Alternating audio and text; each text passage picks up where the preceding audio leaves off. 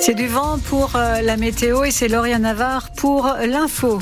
Bon Bonjour Lauriane. Bonjour Patricia, bonjour à tous. Lauriane dans le sens si on skie, même si la neige n'est pas vraiment au rendez-vous. écoute que coûte, hein. au Mont d'Or, les touristes sont là et profitent du maigre domaine skiable. Seulement trois pistes vertes sont ouvertes.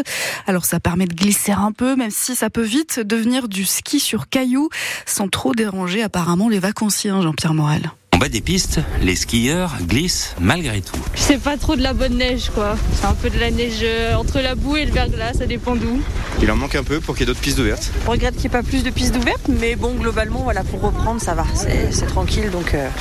Bah, il pleuvait un peu donc euh, sur le TLC, j'avais de la neige dans les yeux. La neige est plutôt mouillée et les cailloux ne sont pas loin, mais il a fallu s'adapter aux conditions, explique Christophe Boivin, le directeur des remontées mécaniques. Première semaine, bon, ça parce qu'en fait le manteau neigeux ne bougeait pas. On n'avait que quelques pistes, deux pistes euh, d'ouvertes, mais euh, bon le travail euh, a été bien réalisé, bien la préparation bien faite.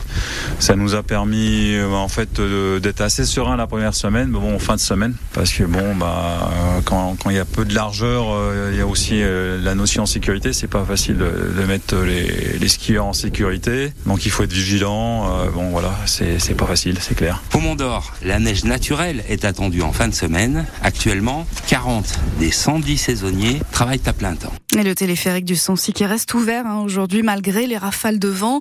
Dans le Puy-de-Dôme, Météo France annonce des vents jusqu'à 95 km heure et la ville de Clermont a décidé de fermer tous les parcs, les jardins et les cimetières toute la journée.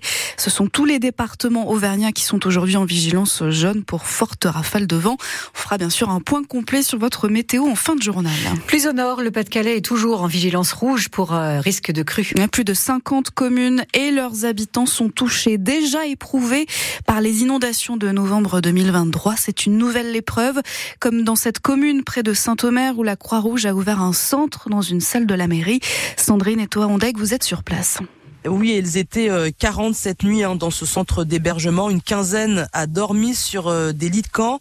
Euh, c'est le cas de la famille de Nathalie avec ses deux fils, Nathan et Clément, tellement traumatisés par l'épisode de novembre. Ils ont demandé à être évacués de manière préventive. La dernière fois, ils ont dormi une semaine dans une salle de l'hôtel de ville.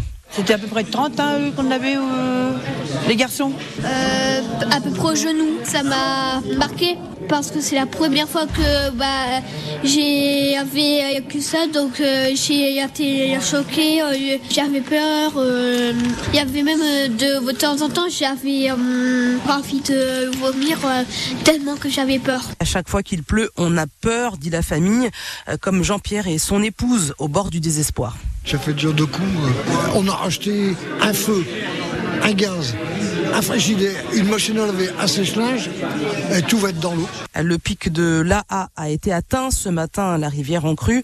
Euh, c'est ce que dit Météo France, qui annonce qu'il n'y aura pas de décrue avant le week-end et la semaine prochaine dans le Pas-de-Calais, euh, toujours en vigilance rouge. Dans le Cantal, un accident dramatique hier au viaduc de Garabi. Un jeune homme d'une vingtaine d'années, originaire de l'Est de la France, est mort après avoir chuté du viaduc, une chute de 30 mètres, alors qu'il se trouvait sur la structure métallique pour prendre des photos. Une enquête a été ouverte et confiée aux gendarmes de la brigade de Saint-Flour. Oyez, oyez, le château de Murol bat tous les records. Le site touristique enregistre une hausse de fréquentation de plus de 12% en 2023, soit 190 000 visiteurs du jamais vu pour cette forteresse perchée sur son promontoire basaltique à près de 1000 mètres d'altitude au-dessus du village de Murol dans le Puy-de-Dôme. Succès qui s'explique notamment par un regain d'intérêt pour le patrimoine. C'est le sentiment de Maître Jean, l'un des guides du château, Bogdan de son vrai prénom. Moi, j'ai vraiment l'impression que les gens, il y, a, il y a une sorte de, de, un petit peu de prise de conscience de l'intérêt du patrimoine. Alors, c'était déjà présent euh, il, y a, il y a une 20, 20 ou 30 ans, mais on, on sent que ça marche bien, quoi. Les, les gens aiment ça. Puis, il suffit de voir un petit peu tout ce qui est présenté euh, à la télévision, les, les trucs sur les sites. Le patrimoine, ça attire beaucoup de gens. Ils font même un loto du patrimoine. C'est pour vous dire qu'il y a un intérêt quand même. Hein. Donc, non, mais si, vraiment. Alors, plus en, oh oui, beaucoup plus en été, puisque comme là, on a des spectacles de chevalerie. On arrive des fois certaines journées à saturation à l'intérieur du château, parce qu'on peut plus. Là, des fois en haute cour, quand vous avez 500 personnes ici, euh, imaginez comment ça peut être euh, compliqué à gérer. Mais on y arrive, hein. on y arrive. Faut s'adapter, toujours s'adapter, essayer de rendre la visite la moins pénible. Mais bon, Ils se sont déjà payés les, les ralentissements sur l'autoroute. Tu peux bien tomber un ralentissement au château de Murol aussi. Ah, voilà, le château de Murol qui est ouvert toute l'année, tous les jours, à l'exception du 14 juillet. C'est en ce moment ouvert de 10h à 17h et c'est gratuit pour les moins de 10 ans. La météo, beaucoup, beaucoup de vent. Oui, exactement. Cette vigilance jaune émise par Météo France pour euh, risque de fortes rafales de vent. Vent de sud-ouest, je le précise, si toutefois, en rafale jusqu'à 100 km heure pour les plus fortes. Quelques éclaircies encore euh, cet après-midi.